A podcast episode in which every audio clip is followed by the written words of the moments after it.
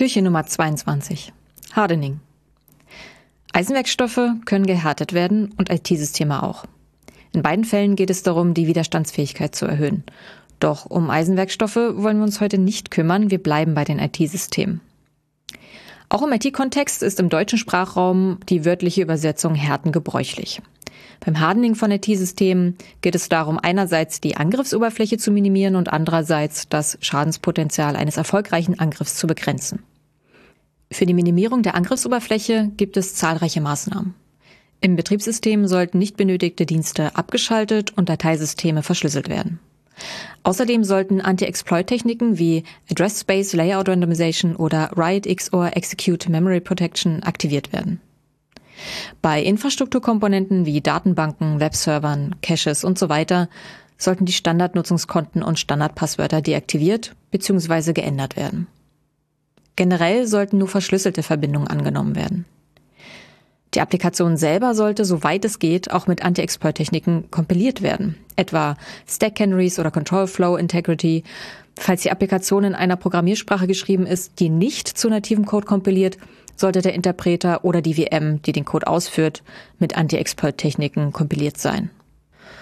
Auch das Schadenspotenzial eines erfolgreichen Angriffs kann durch eine Vielzahl von Maßnahmen begrenzt werden. Betriebssysteme können unter anderem Applikationen mit minimalen Rechten ausführen, einzelne Programme durch Techniken wie chroot, Jails oder Container voneinander isolieren oder die erlaubten Betriebssystemaufrufe mit Techniken wie seccomp unter Linux beschränken. In der Applikation können lesende und schreibende IO-Operationen voneinander getrennt werden.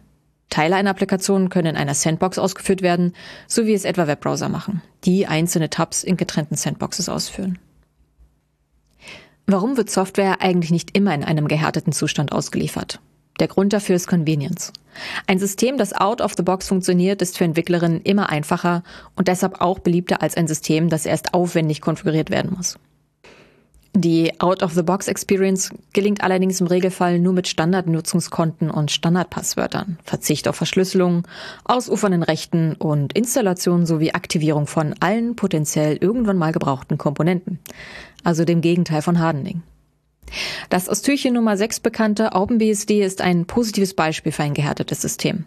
Im Auslieferungszustand werden nur zu Betrieb essentielle Dienste gestartet, alle anderen müssen explizit gestartet werden.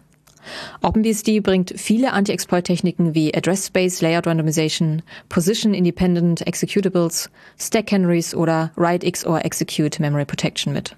Genauso wie Techniken zur Schadensbegrenzung bei erfolgreichen Angriffen, etwa chroot Jailing, Privilege Separation und Privilege Revocation. Das Gegenteil von gehärteten Systemen sind JavaScript-Applikationen, die per NPM drei Viertel des Internets installieren. Anstatt die Angriffsoberfläche zu minimieren, wird die Angriffsoberfläche vervierfacht. Hardening gehört zu den Basics, wenn ihr sichere Systeme bauen wollt. Für die verschiedenen Betriebssysteme findet ihr im Netz zahlreiche Leitfäden fürs Hardening. Auch bei den meisten Infrastrukturkomponenten wie Webserver, Datenbanken, Message Queues oder Caches seid ihr nicht die Ersten mit dieser Herausforderung und könnt auf vorhandenes Wissen zurückgreifen. Also los, worauf wartet ihr noch?